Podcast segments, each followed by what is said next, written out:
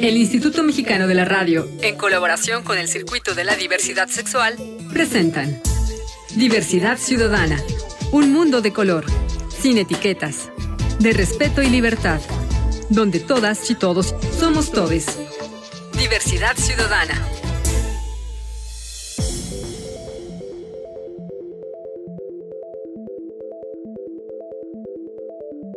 Hola, hola, ¿cómo están? ¿Cómo les va? ¿De qué color les pinta la vida? A mí me pinta multicolor porque estamos en la frecuencia de diversidad ciudadana, aquí donde las acciones siguen siendo a color. Soy Enrique Gómez, su anfitrión, y el día de hoy vamos a hablar de un tema que me parece que está, pero sí en el momento cumbre de la comunicación, porque todo el mundo habla de ello. Estamos a punto de hablar de las personas no binarias. Y en México se va a llevar a cabo un evento que me parece que es súper importante porque va a ser el punto de arranque de un movimiento que crece y crece y crece a nivel mundial. Se trata del Encuentro Nacional Virtual y Presencial No Binarie. Es el primero en México. Para platicar de este tema tenemos a su organizador, que es justamente una persona no binaria, y se trata de Rick. ¿Cómo estás, Rick? Hola, muy bien, muchas gracias. Gracias por la invitación, aquí estamos. Gracias. Gracias a ti por venir. Oye, cuéntame, primero que nada, para que la gente tenga muy claro de qué estamos hablando. Claro dile a la gente qué es una persona no binaria. Una persona no binaria es aquella persona que desde su identidad no se identifica con los géneros predominantes. Estos géneros son masculinos y femeninos. Entonces una persona no binaria es aquella que no se identifica como tal con alguno de estos dos este, géneros ya, ya marcados. Eh, dentro del mismo no binarismo se marcan otras ramas, como aquellas personas o aquellas identidades que se puedan estar identificando como bigéneros, trans, no binarios, a géneros, a géneros también, género fluido, exacto, los queer también, queer, los queer, todas estas personas. Y es toda esta identidad que nos va a permitir en esta gama de buscar esta transformación como seres humanos, de hecho el saber con qué me identifico como tal. Ok. Digo, toda esta transformación viene desde esta parte de cómo yo me siento con mi cuerpo, con mis pensamientos, con esta parte cómo me relaciono con las demás personas también. Todo va a estar un cúmulo y es así que tal vez tú puedas definir o no como una persona no binaria. Ok, ¿y tú en qué momento de tu vida, mi querido Rick, te diste cuenta, mi queride Rick, te diste cuenta que eras una persona no binaria? Fíjate que esa es una pregunta bastante interesante porque de hecho yo al principio y no hace mucho yo todavía me identificaba como un hombre gay. Un hombre gay. Porque tal vez todavía no conocía y no estaba muy inmerso en el tema queer. Yo te estoy hablando esto de aproximadamente dos años, aproximadamente que todavía yo me podría considerar un hombre gay como tal. Entonces, desde que se empezó a dar toda esta situación del no binarismo, creo que también es un punto muy importante. El no binarismo y lo queer no es nada nuevo, no es algo que nos sacamos de la manga. No, no, no. Lo queer ya tiene muchísimos años. Pero ya cuando vas en búsqueda de saber quién es tu cómo es tu personalidad, qué es tu identidad, etcétera, te vas dando cuenta entonces que creo que no era lo que tú estabas buscando y cómo te sientes tú. No te sientes a gusto tal vez con esa identidad. Haces esta haciendo referencia a las personas trans, haces esta transformación, entonces llegas a un punto en donde dices, yo me siento identificado con esta identidad. Creo que desde este punto empezó en mí a surgir estas dudas y estas inquietudes incertidumbres sobre ser una persona no binaria. Ok, a ver, ahí ayúdame a entender algo. ¿Por qué te es más cómodo ser no binaria que hombre? ¿Qué crees que tengo mucho conflicto con la parte masculina desde esta construcción social? ¿Por qué? En donde ¿Qué, ¿qué es lo que te molesta de ser hombre o lo que no te gusta de ser hombre? Más bien no estoy muy de acuerdo desde esta cuestión y desde la construcción social que se ha venido históricamente manejando a la figura masculina desde una cuestión de abuso, etcétera. No todos los hombres son violadores, abusadores, pero creo que esta construcción masculina no va conmigo, no va con mi oh. representación como tal. Y aunado a esto, también viene una parte muy fundamental. Yo pertenecí hace muchísimos años, muchísimos años a una cultura que se llama subcultura urbana que se llamaba GOTS los góticos. Ok. En donde siendo gótico como tal, me daba la oportunidad de pintarme los ojos, Claro, pintarme las la boca, uñas. las uñas, usar vestimenta como tipo faldas. Lo que antes llamábamos unisex, que finalmente Así era lo no binario, ¿no? Así es, efectivamente. Ok. Entonces, toda esta sensación de poder saber que yo también puedo manejarme desde esta parte de también tener una cuestión femenina me agrada también, ¿no? Ya. Entonces, también no me identifico como una mujer trans, por así decirlo, porque, bueno, respeto a la mujer como tal, Ajá. pero también desde esta construcción no es algo que no tampoco me llama mucho la atención. Ok, entonces no estás cómodo con, con el ser hombre, pero tampoco con la idea de llegar a ser mujer. Así es, efectivamente. y, y con lo andrógino, sí, me encanta lo la andrógino parte de sí, que también es otra, otro de los términos dentro del paraguas no binario, ¿no? Así es, efectivamente. Ok, entonces eres más andrógine. Sí, por así llamarlo. De hecho, y desde esta, desde, desde esta visualización, Sí. creo que siempre se ha preguntado, y bueno, ¿yo cómo voy a identificar una persona no binaria? ¿Cómo sé que tú eres una persona no binaria? Una de ellas puede ser precisamente la vestimenta. El hecho que puedes ver a una persona tal vez usando saco corbata, pero desde la parte de abajo de la cintura para abajo puede ser tacones o falda. Claro. Así es como puedes ir identificando. Incluso también desde las facciones, puede ser tal vez una persona con facciones muy, muy delgaditas. Incluso también la voz. Es lo que puede Claro. diferenciar y puedes ahí empezar a detectar a las personas no binarias. Ojo, muy importante, no todas las personas no binarias las vas a identificar desde la vestimenta o incluso la construcción. No, no, porque una cosa es la identidad de género y otra es la expresión del género. Así es, efectivamente. Entonces tú puedes eh, identificarte como no binaria, pero expresarte algún día como hombre, Así o algún día como mujer, o algún día como andrógine, o algún día como, como agénero, ¿no? Así puedes es, ir de género fluido. Así es. Desde hecho, desde esta parte siempre me han comentado, es que yo a ti te veo y te veo como hombre, como varón, como tal. Bueno, esa ha sido siempre la construcción de cómo tienes que comportarte dentro de la sociedad. Si tienes genitales, tienes pene, eres hombre y te tienes que comportar con estos rasgos masculinos, desde también el hablar con un porte masculino, etcétera. Y si eres mujer, tienes que tener genitales femeninos, vagina, etcétera. Entonces te tienes que comportar como tal. Creo que aquí el entender el no binarismo es desde esta construcción, incluso simplemente mucho se cuestiona, es que no entiendo. Ok, no se trata más que de entender, sí, si lo puedes entender, qué bueno, pero también se trata un poco también de esta cuestión de respetar.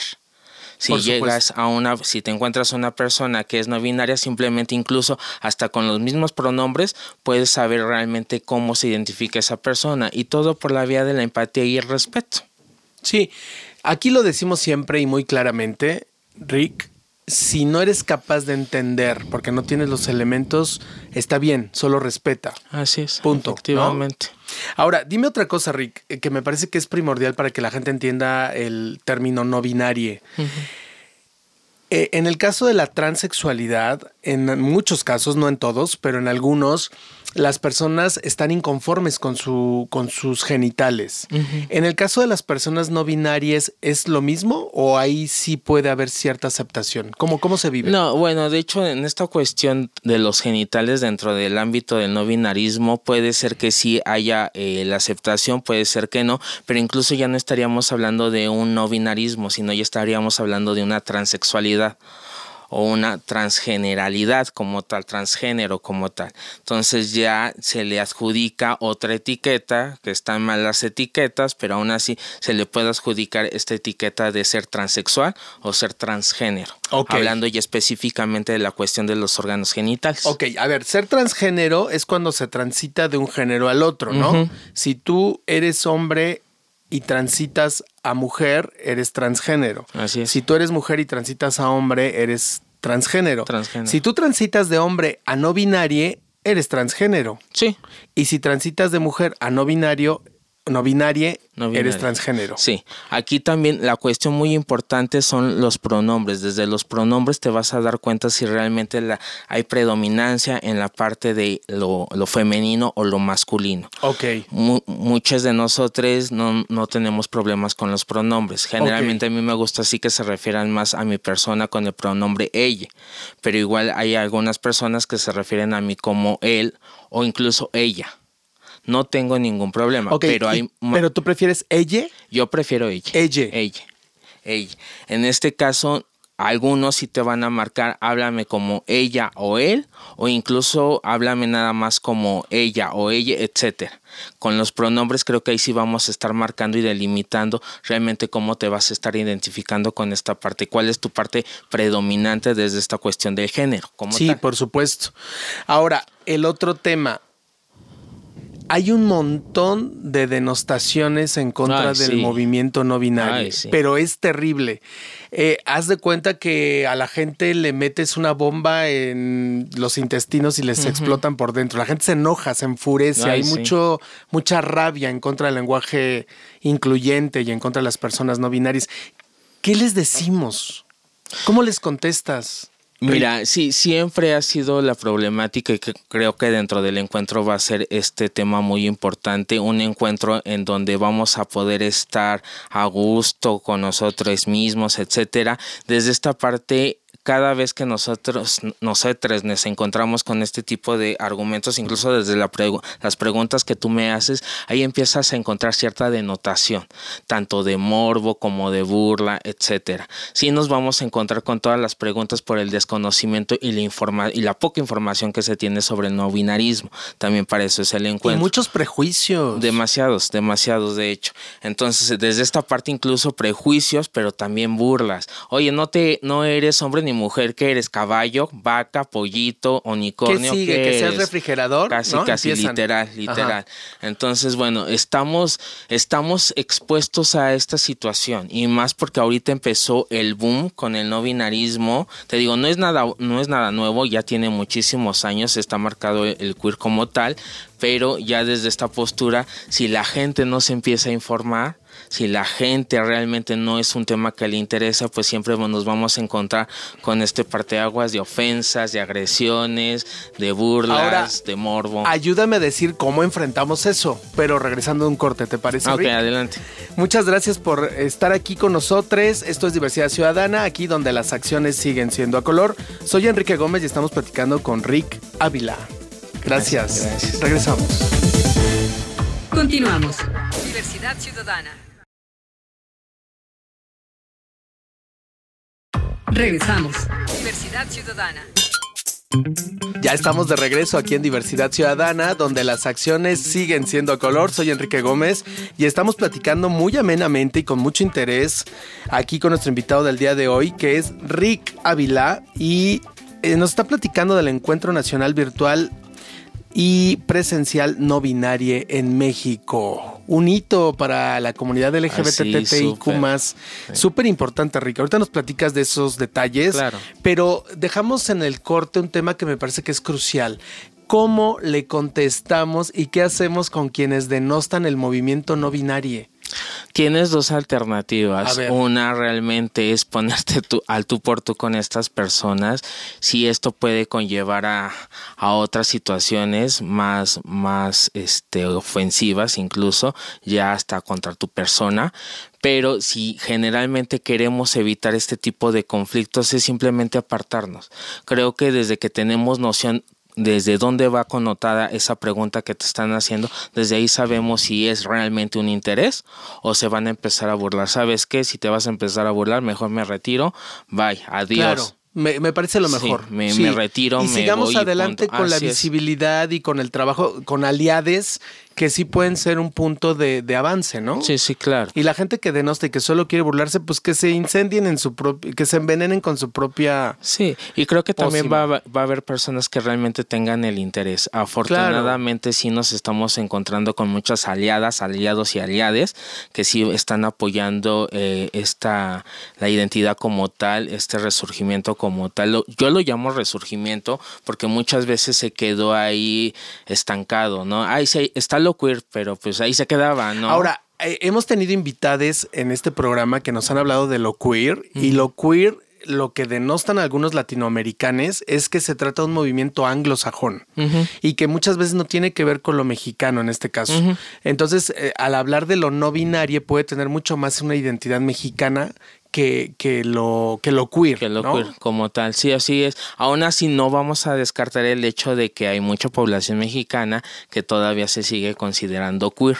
No se y hay que respetarlo y agregarlo también, ¿no? Así es, efectivamente. Me parece muy bien. Creo que diste un punto muy acertado. Creo que los mexicanos somos muy dados a ir sumando de otras culturas y hacerlo propio, ¿no? Y dentro del no binarismo ya le estamos también dando ese toque mexicano, el clásico toque mexicano, mexicano mexicana, donde ya le ponemos nuestra esencia como tal. Sí. Eso es lo, fundamental y lo padre. El argüende mexicano. Ay, sí, la, picardía, la gallardía como tal. Qué maravilla. Oye, Rick, dime una cosa, eh, también para, para ayudarle al público a que entienda estos temas.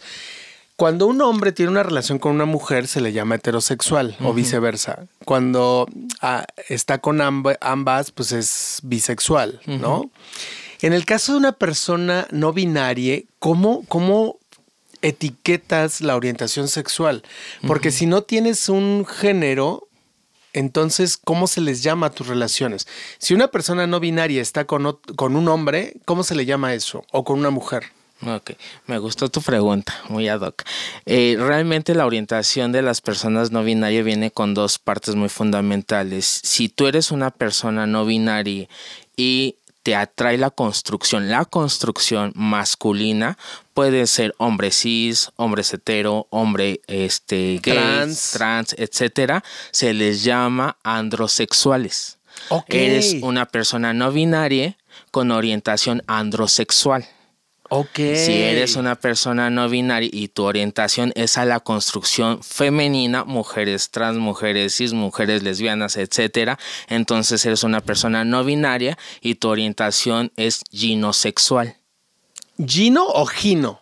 Gino, Gino o bueno, cualquiera de las dos estarían más acorde a, pero generalmente ginosexual. Ginosexual y androsexual. androsexual. Androsexual hacia hombres y ginosexual hacia, ¿Y hacia ambas? Hacia ambas, pan, pan, o pansexual. Pansexual, porque finalmente se abre hacia, hacia las diferentes identidades. ¿no? Así es, efectivamente. ¡Wow! ¡Qué interesante! Bueno, y si a eso le agregamos la otra corriente que etiqueta no solo el tema de la actividad sexual, sino de la parte afectiva, entonces son androrománticos o Gino Gino románticos. Románticos, así es, efectivamente. O pan románticos. Pan roma también. ¿Qué tal? No, bueno, entonces sí somos la, comunidad alfabeto ahora sí. Ah, exacto, literal. Ya no somos LGBT ¿eh? más. Literal. Y dentro de esa parte también están las personas no binarias, eh, asexuales. Ahora, si yo soy hombre, en mi caso cisgénero, y me, y me enamoro o me gusta una persona no binaria, ¿cuál es mi orientación sexual? Te queda literal sería como desde esta parte este complicado, pero yo le pondría no binario sexual. Podría ser. No binario sexual. Podría ser. Podría, ser, ¿no? Podrías, ¿sabes cuál es el detalle con esta, eh, este argumento? Es simplemente igual. Manejamos los pronombres. Si tú, si tú eres un hombre gay, estás con una persona que dentro de su pronombre es él, entonces eres un hombre con orientación hacia construcciones masculinas de no binario. Sí, al revés, y si eres una persona no binaria con una, con una etiqueta, un pronombre eh, ella, ella, eres dentro de esta parte, incluso si eres hombre como tal, entonces eres, sigue siendo como esta parte de hombre heterosexual, porque anda, estás con una mujer aunque sea mujer como tal o su pronombre es ella, está dentro del marco del no binarismo. Wow, qué interesante, qué profundo, porque aparte son un montón de cosas, ¿no? Bastante. Ahora, dinos, ahora sí platícanos, Rick, antes de que se nos vaya el tiempo. El primer encuentro nacional, virtual y presencial no binaria en México. Así es. Wow, qué interesante y qué, relevante, ¿no? Bastante, bastante. De hecho, como su propio nombre lo indica, es el primer encuentro en donde se van a poder ejecutar bastantes acciones desde, dentro de la parte social, cultural y jurídica. Y más nos vamos a centrar en la parte jurídica porque es ahí donde vamos a empezar nuestro reconocimiento como tal. Desde que tengas tu INE, en donde se reconozca tu identidad, desde tu acta de nacimiento, etcétera. Dentro del encuentro vamos a encontrar a las dos personas, a las dos personas oficialmente ya eh, desde este marco jurídico oficialmente reconocidas no binarias. Ok, Fausto en Guanajuato y Eddie. Eddie en, Eddie en Nuevo León. Nuevo León. Son las dos personas hasta hoy en México. Así es. En toda la República Mexicana. En toda la República Mexicana. Los, les vamos a tener en el encuentro para que nos compartan sus experiencias y también nos puedan apoyar a que desde otros puntos, otros estados de la República también se empiece ya a movilizar esta parte. A legalizar esta identidad. A legalizar como tal. Ok, fantástico. Bueno, hay países donde ya está aceptado la identidad no Argentina, como Argentina, siempre pionera en temas LGBT. También ahí Argentina, también hemos agarrado mucho ejemplo de ahí de Argentina con colaboraciones. También España también ya ha marcado ciertos, ciertos hitos en estos temas. Entonces seguimos ahí trabajando para que aquí en México ya se haga oficial tenemos bastantes marcadores como tener el ejemplo de las mujeres trans que son un referente muy importante en la lucha de la comunidad y de ahí también nos estamos agarrando para que nos apoyen. Ok, Rick, ¿Cuándo se va a llevar a cabo y dónde este encuentro? Hay dos fechas tentativas. La primera es el 12 o bien el 19 de mayo. Y el lugar ya está por confirmarse, no me quisiera adelantar, pero iba a ser en el centro histórico, en un lugar que se llama La Rule. En la Ciudad de México. En la Ciudad de México. Bueno, de todas formas que la gente se meta a las redes sociales y ahí lo puedan deducir y, lo investiguen, ¿no? Claro. Eh, ¿Cuáles son las redes sociales de, en dónde? ¿En la coalición mexicana? En la coalición lo van a poder encontrar directamente o en la página también del colectivo, de mi colectivo Caminando Contigo, ahí vamos a estar subiendo toda la información. ¿En ah, Facebook? En Facebook. ¿O en, Instagram? en las dos. ¿En Twitter? Eh, también. Ok, Twitter, Facebook e Instagram, ¿cómo? Caminando contigo. Caminando contigo, que es una asociación civil. Es un colectivo. Un colectivo. Es un colectivo. O en las páginas de, la coalición mexicana. De la coalición mexicana LGBTTI más en Twitter, Facebook e Instagram. Ah, sí, es efectivamente. Ok. El horario a partir de las 6 de la tarde con una duración aproximada de 3 horas, aparte de todos estos marcadores desde la parte y debatir desde la cuestión social, cultural y jurídica, también vamos a llevar a cabo un evento cultural población no binaria. ¿Y la idea es de que este encuentro se realice periódicamente o, va a ser primera y única vez? No, sí, se tiene la intención. De hecho, ahorita afortunadamente ha habido muy buena respuesta, muy buena respuesta por parte de todas las chicas, chicos y chiques de todo el país, gente que sí ha estado solicitando informes al respecto. Por eso va a ser presencial y virtual, presencial desde la Ciudad de México y gente de la zona metropolitana. Y desde esta parte virtual vamos a tener un encuentro previo al día presencial para podernos reunir con la gente de otros estados que no puedan acudir para hablar de estos de esta situación, cómo se va a estar manejando. Entonces, ¿cuáles son los retos, Rick, para la comunidad no binaria en México? ¿El tema legal? El tema legal, el reconocimiento como tal, la parte social, no una aceptación, un reconocimiento como tal. No vamos a ir a buscando tu aceptación, sino que tú me reconozcas como tal, reconozcas mi identidad y también que se haga visible. Desafortunadamente no tenemos algún flyer, algún panfleto, algún este tríptico que nos hable sobre esta parte no binaria. Entonces también desde esta parte de la población nos hace falta mucho para construir estos instrumentos audiovisuales o visuales para que ya posteriormente lo podamos llevar incluso a instituciones educativas, gubernamentales, etcétera. De salud, es muy importante en los hospitales que tengan, que visualicen que existen personas no binarias, Así es, efectivamente. Ok. Entonces ahí vamos a estar marcando esta, esta lucha todavía, que nos falta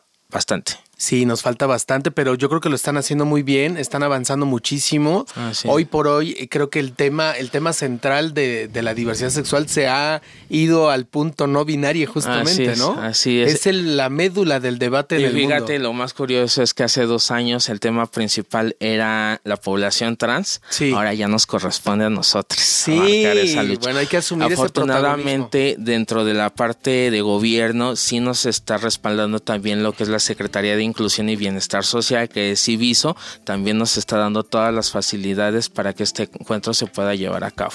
Ok, genial. Pues muchísimas gracias por haber estado con nosotros, Rick Ávila. No, gracias a ustedes por la invitación y aquí estamos para lo que se les ofrezca. Y después del encuentro te invito a este micrófono para que nos platiques cómo te fue, ¿te parece? Ay, claro que sí, por mí encantado. Ya es un compromiso. Claro que sí, aquí estaremos. Muchas gracias. Y también échale un ojo al colectivo Caminando Contigo, que es un colectivo LGBT en redes sociales. En redes sociales, así nos encuentran. Muchas gracias. Soy Enrique Gómez, esto es Diversidad Ciudadana, aquí donde las acciones siguen siendo a color y yo les espero en la próxima.